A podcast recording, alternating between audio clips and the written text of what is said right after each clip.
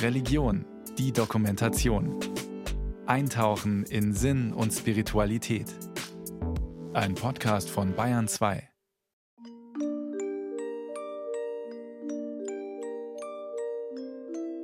Meine Großtante Alma ist in der Erinnerung des Kindes eine alte Dame. Ein langes, schlichtes, dunkelblaues Kleid, auf dem Hinterkopf eine steife Haube, unterm Kinn eine große, gestärkte weiße Schleife. Sie hielt sich sehr gerade, lebte in Duisburg-Großenbaum im Mutterhaus, kam einmal im Jahr zu Besuch und machte mir zur Konfirmation ein Geschenk, das aus all meinen Jungmädchenwünschen herausstach, ein Gesangbuch. Alma Rogge war Diakonisse. Bei uns, da war die Diakonie zu Hause, da war die Mission zu Hause, sodass für uns Diakonie, Mission, das war alles normal, das hat dazugehört. Ich wollte Krankenpflege lernen und kranken Menschen helfen. Mir hat nichts gefehlt. Ich war auch nicht irgendwie männerfeindlich oder berührungsfeindlich. Also mir hat echt nichts gefehlt. Aber es sind natürlich auch einmal Zeiten gekommen, wo man gedacht hat, na, also, manchmal ist das sehr hart gewesen. Ein Besuch in Neuendettelsau in Franken bei Schwester Anna Brater und Schwester Inge Hiltel. Seit fast 60 Jahren sind sie Diakonissen. Sie haben in der Behindertenhilfe gearbeitet oder in Krankenhäusern, haben Mitarbeiter fortgebildet und Nachtwache bei Sterbenden gehalten. Sie haben Gottesdienste gefeiert mit Hunderten von Mitschwestern und viele davon zu Grabe getragen. Sie sind Exotinnen mit ihrer Lebensgeschichte. Doch es gab eine Zeit, da war die Diakonisse nicht wegzudenken aus den Städten und Dörfern, zumindest den hauptsächlich evangelischen. Als im 19. Jahrhundert als Folge der Industrialisierung die sozialen Probleme zunahmen und traditionelle Versorgungsgemeinschaften zerbrachen, begann die große Zeit der Diakonie, der im Rahmen der Kirche organisierten Sozialarbeit.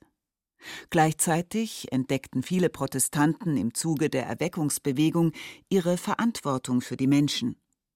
Sie fühlten sich persönlich von Gott gerufen und entwickelten die äußere, aber eben auch die innere Mission.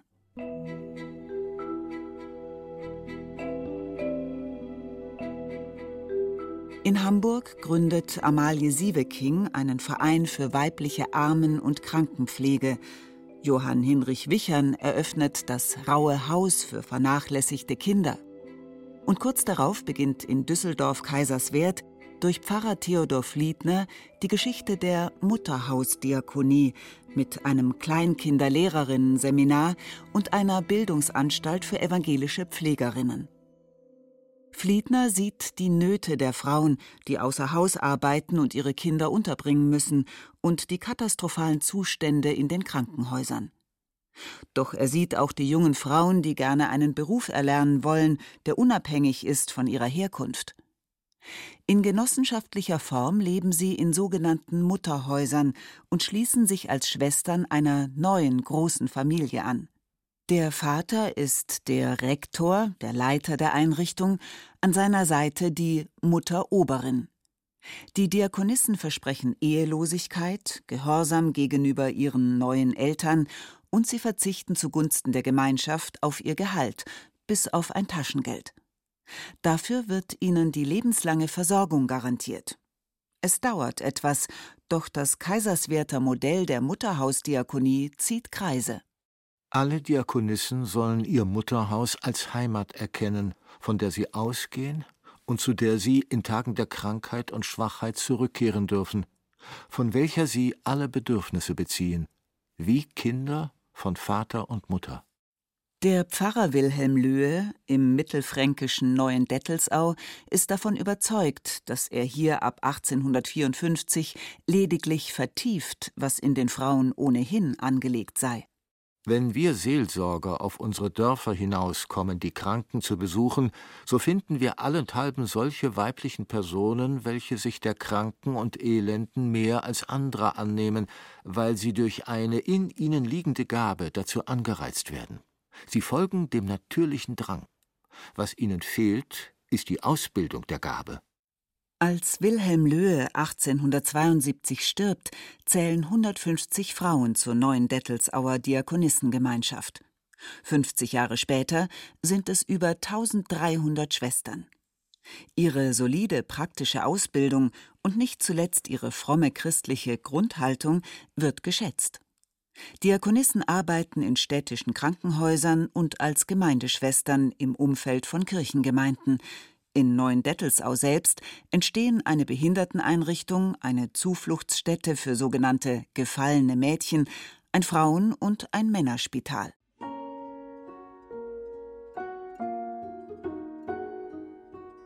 Es ist ein früher Imagefilm, stumm, aber mit eindeutiger Aussage. Spielende Kinder auf einer Wiese, dahinter die Skyline von Neuendettelsau mit der St. Laurentiuskirche. Diese Idylle zeigt ein junges Mädchen ihren Eltern. Schrifteinblendung Ist meine Heimat nicht schön? Und etwas später besteigen Frauen freudig einen Zug, der Arbeit entgegen. Vom Mutterhaus aus lassen sie sich senden. In Krankenhäuser und Schulen, Kindergärten und Dörfer. Eine Chance für Frauen, die bisher kaum Möglichkeiten hatten, außer zu heiraten, bei den Eltern oder verheirateten Geschwistern Versorgungsdienste zu leisten oder als ungelernte, schlecht bezahlte Stellen zu besetzen. Dem Vater hat es schon nicht so sehr gepasst, wie ich dann nach Neuendettelsau gegangen bin. Ne? Ja, und die haben natürlich gedacht, die Kleinste bleibt daheim. Bevor Anna Brater 1955 mit 17 Jahren nach Neuendettelsau kommt, um Krankenschwester zu werden, ist ihre Situation gar nicht so anders als zur Zeit des Stummfilms.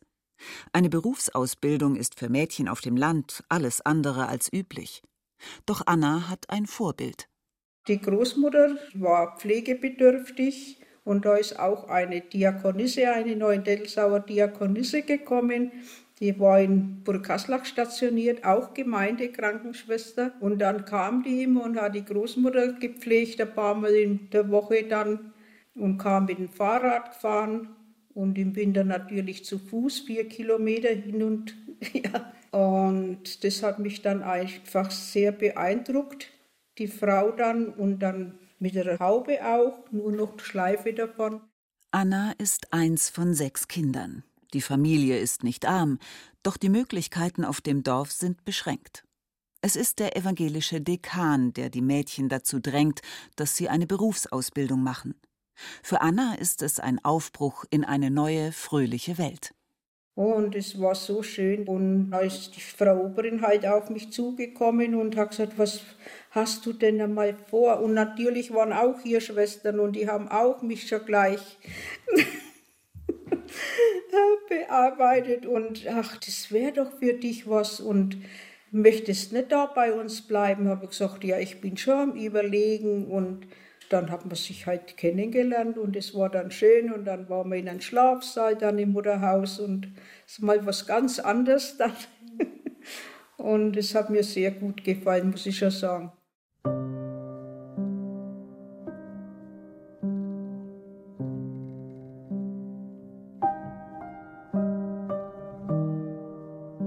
Als Anna sich 1963 mit 25 Jahren zur Diakonisse einsegnen lässt, spricht noch niemand von den zurückliegenden Jahren.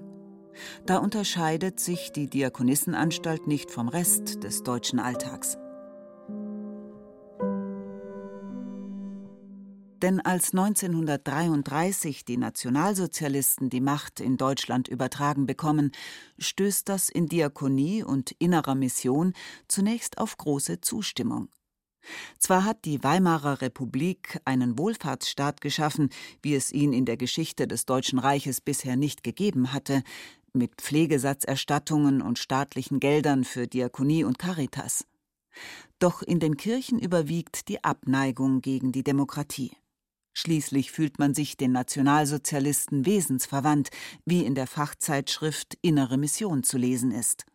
Die Einstellung der Diakonie auf das Dienen, die von jeher nicht bloß Theorie, sondern auch Praxis war, gibt die natürliche Verbindungslinie zu dem nationalsozialistischen Satz Gemeinnutz geht vor Eigennutz.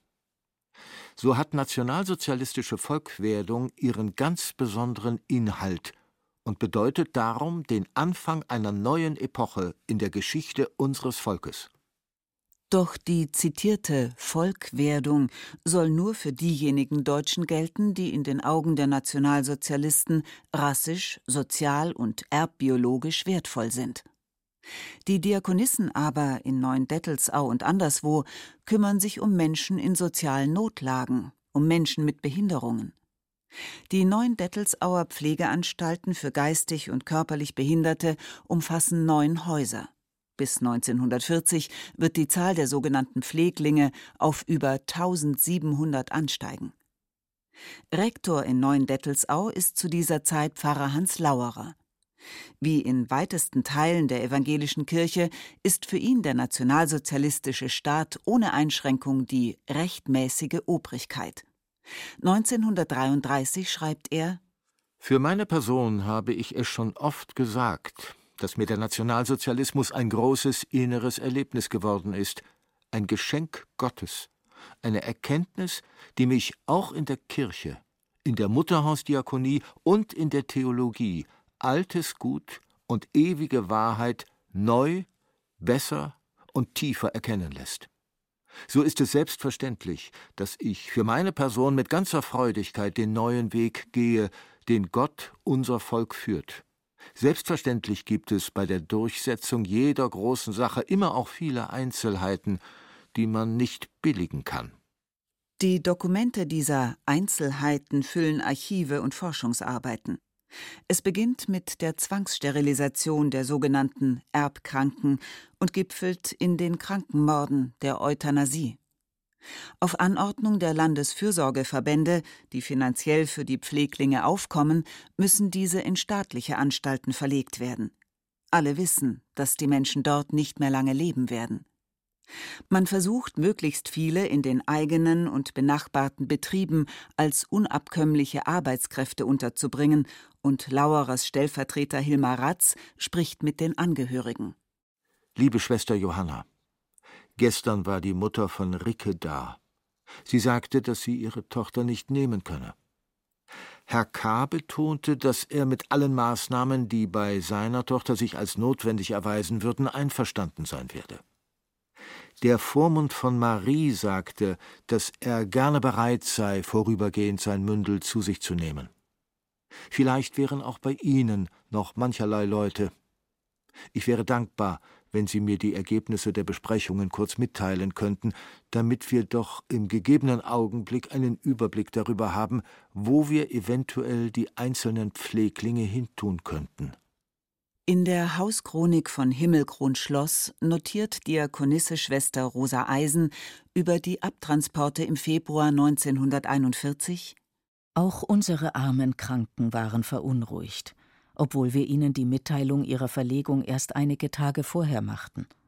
Es war doch manche Kunde von außen zu ihnen gedrungen. Wir suchten Mittel und Wege, möglichst viele von ihnen vor diesem Zugriff zu retten – schickten sie zu Verwandten, gaben einige als Hilfen in Familien und ähnliches. Etwa 40 Menschenleben durften wir so vorläufig retten. Denn dass die Verlegung in Heil- und Pflegeanstalten nur ein Vorwand war, ist uns klar. Es wird unseren lieben Pflegebefohlenen ebenso ergehen, wie es den Insassen der anderen Häuser ging, welche in menschenunwürdiger Weise nach Hartheim bei Linz transportiert und dort vergast wurden. Zwei Monate später schreibt Schwester Margarete Falkner im Namen der Mitarbeiterinnen und Mitarbeiter in Polsingen Nun werden die Christen sich bald in nichts mehr von den Weltmenschen unterscheiden, wenn ihnen auch die Möglichkeit genommen wird, Barmherzigkeit zu üben. Und das in Deutschland. Geschieht dies wirklich in Unwissenheit und wird einst unser Heiland auch hier sprechen, Vater, vergib ihnen, denn sie wissen nicht, was sie tun? Nach dem Krieg wird Hilmar Ratz zu Protokoll geben, dass vier bis 500 Pfleglinge von der Aktion nicht betroffen waren. Doch erst viele Jahre später kann man in Neuendettelsau den Tatsachen ins Auge sehen. Es wird zu einem Befreiungsschlag.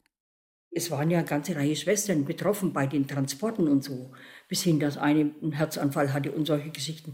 Aber die haben sich nicht getraut, über dieses Trauma öffentlich zu reden. Ne? Haben sie sich nicht getraut. Dass der Pfarrer Fuchs dafür gesorgt hat, dass es aufgearbeitet wird, das war ein großes Verdienst von ihm.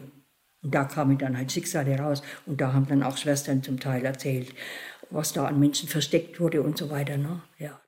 Als Schwester Inge Hiltel einen Seniorenclub für Frauen mit Behinderung gründet, erlebt sie die Erinnerungen von einer anderen Seite.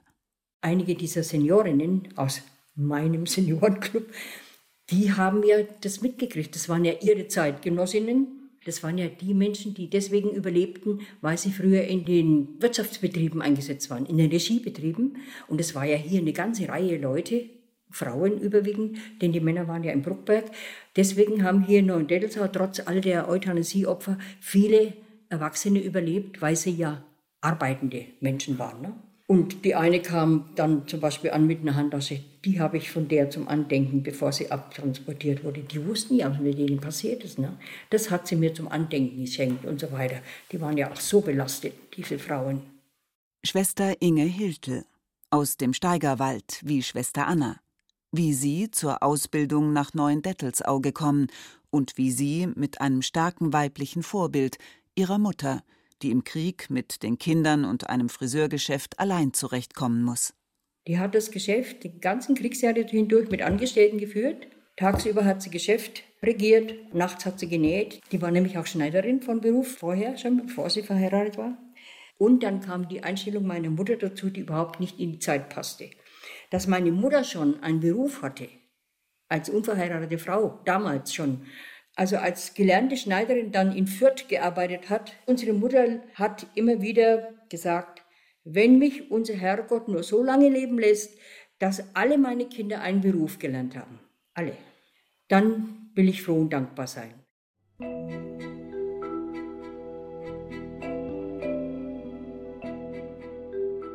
Inge Hiltel wird Kindergärtnerin und später Heilpädagogin. Der zweite Bildungsweg macht's möglich. Und die Ausbildung in Neuendettelsau hat auch bei ihr Folgen. Im Laufe des Seminars ist es für mich klar geworden, da habe ich ja dann auch in verschiedenen Praxisstellen noch andere Diakonissen kennengelernt, außer denen zu Hause. Ne? Und dann habe ich gedacht, das wäre eine Lebensform. Kann es sein, dass das gängige Bild der Diakonisse, das sich wie das einer demütigen Nonne in vielen Köpfen hält, wenig der Realität entspricht? Dass es nicht von den real existierenden Frauen geprägt wurde, sondern zum Beispiel von einem Imagefilm aus den 50er Jahren, der zu Bildern einer Krankenschwester einen alten Text von Wilhelm Löhe zitiert? Was will ich? Dienen will ich.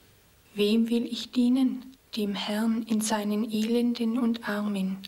Und was ist mein Lohn? Ich diene weder um Lohn noch um Dank sondern aus Dank und Liebe. Mein Lohn ist, dass ich darf. Wenn ich bereit bin, mich einzubringen, das ist ja nie eine Einbahnstraße. Und dienen und Demut, das riecht dann immer so komisch. Ich diene weder um Lohn noch um Dank, das stimmt auch nicht, denn Diakonissen passen auch nicht in den Minimalismus. Denn wer hat denn jemals so eine Versorgung gehabt zu der zahlreichen Zeit wie die Diakonissen? Welche Frau hatte damals schon Anspruch auf einen festen Urlaub einmal im Jahr. Welche Frau hatte von vornherein dieses genossenschaftliche Prinzip keine Sorge um Wohnung, um Essen, um Kleidung, um Versicherungen, ob Krankenversicherung oder Rente. Das wurde alles von der Genossenschaft gesichert. Der Beruf ist das eine, die Lebensform, die ich mir ausgesucht habe, ist das andere. Ich habe das spätestens in der Heimleitung so befreiend erlebt. Von wegen Verzicht auf. Wenn ich vorgehabt hätte, mir ein eigenes Haus zu bauen oder ein Auto zu kaufen, ja, dann hätte ich halt eine andere Lebensform gewählt. Aber das hatte ich ja nie vor. Und dann ist ja so, dieses verrufene Taschengeld. Ja, und dann kriegen sie auch nur noch ein Taschengeld, die armen Diakonissen. Welche Frau zur damaligen Zeit hatte denn, sagen wir mal, ungefähr 200 Mark für sich zur Verfügung, jeden Monat? Ja, und dann, Diakonisse müsste man sein, um alle zwei Jahre nach Brasilien fahren zu können. Ne? Müsste man also die Geschichte der Diakonissen eigentlich als Emanzipationsgeschichte erzählen? Als Befreiung aus der Enge der Herkunftsfamilie? Als Möglichkeit der beruflichen Erfüllung, der internationalen Kontakte und vor allem als Unabhängigkeit von einem Mann? Was aber ist mit dem Gebot des Gehorsams? Wie ist es, wenn die Oberin anruft und der Diakonisse ihre Versetzung bekannt gibt? Ist passiert. Und es haben manche Schwestern bis in den Ruhestand hinein darunter gelitten. Und wenn ich dann zu denen gesagt habe, hast du einmal gesagt, du möchtest das nicht oder du fühlst dich überfordert oder du kannst es nicht. Nein, habe ich mich ja nicht getraut. Und dann ihr Leben lang unglücklich zu sein. Ich habe es nicht verstanden, aber habe ich gesagt, schau, daran hast du deinen Anteil, weil du nie was gesagt hast. Ne? Denn es gab viele, und das muss man einfach auch zur Ehrenrettung der Vorgesetzten und Vorstände sagen, es gab viele, die gesagt haben, ich traue mir das nicht zu.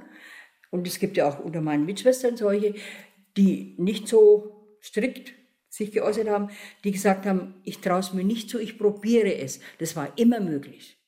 Schwester Anna probiert's. Sie wird als junge Krankenschwester in die psychiatrische Abteilung einer Nürnberger Klinik gesandt. Ja, dann ist halt von Frau Oberin angerufen, wir möchten dich versetzen jetzt. Und kannst du dir vielleicht vorstellen, dass du nach Nürnberg gehst, ins Krankenhaus, ins Nordklinikum? Und habe gesagt, ja, auf alle Fälle. Und ich war immer gehorsam, bin überall hingegangen und habe gesagt, Frau Oberin, ich freue mich, wenn ich nach Nürnberg gehen darf und dann wieder was anderes sehen und lernen. Und die haben mich so notwendig gebraucht dann auch. Und ich war so gern dort.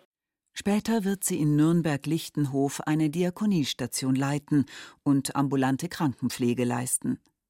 Noch nach ihrer Pensionierung bleibt sie und baut einen ehrenamtlichen Besuchskreis auf.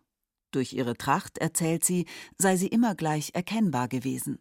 Ich muss meine Tracht anhaben. Ich kann nicht ohne Tracht. Sind einige da, denen geht es genauso. Seit dem 17. Lebensjahr, da hat man die Haube als Probeschwester schon bekommen und uns eingekleidet worden. Hätte in Nürnberg nicht in Zivil rumlaufen können in meiner Gemeinde. Die hätten dann gedacht, na, jetzt ist irgendwas nicht mehr in Ordnung. Das ist sie doch nicht mehr. Ich war die Schwester Anna von der Gemeinde. Schwester Anna trägt die Tracht noch heute mit 85 Jahren. Schwester Inge nicht. Irgendwann fällt die Verpflichtung, äußerlich als Diakonisse erkennbar zu sein. Die Tracht kommt aus der Mode, der Lebensentwurf auch.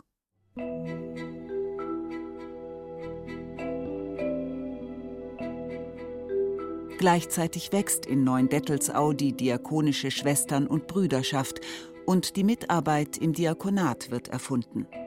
Auch andere Diakonissenanstalten öffnen sich für Menschen, die zwar nicht Diakonissen, aber Teil der Glaubens- und Dienstgemeinschaft werden wollen. Ich finde es eine Bereicherung. Es gibt keine erstklassige und zweitklassige Diakonie. Und wenn Mitarbeitende, die auch noch zum Teil für Familie sorgen, sich einbringen in der Zeit, wo sie da sind, dann alle Achtung. Aus der einstmaligen Diakonissenanstalt ist längst ein riesiger Sozialkonzern erwachsen. Heute heißt er Diakoneo. In mehr als 200 Einrichtungen in Bayern, Baden-Württemberg und Polen arbeiten etwa 10.000 Menschen. Diakonissen gibt es nur noch wenige in Neuendettelsau. Ein Kulturwandel. Aber eine Katastrophe? Die Diakonie wird nicht mit der letzten Diakonisse aussterben, das wäre ja Quatsch, die kommt ja nicht von Diakonissen. Und das werden die Mitarbeitenden weitertragen, aber eben anders und nicht unbedingt unter leichteren Bedingungen.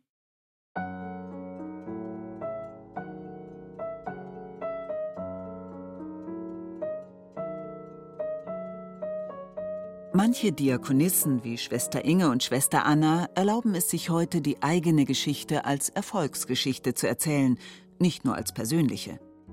Die Entstehung der Diakonissenanstalten war ein bahnbrechender Schritt zur Professionalisierung in Krankenpflege, sozialpädagogischer und fürsorgerischer Arbeit. Sie eröffnete Frauen Zugang zu Bildung und Berufstätigkeit. Und nicht zuletzt haben die Diakonissen die Kirche verändert. Viele Kindertagesstätten, die heute von den Kirchengemeinden betrieben werden, wären ohne Diakonissen nie entstanden.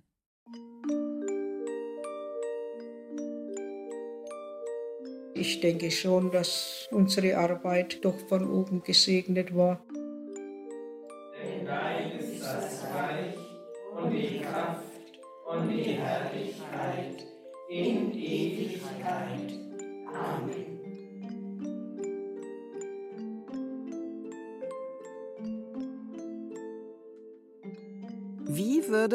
Tante Alma heute leben?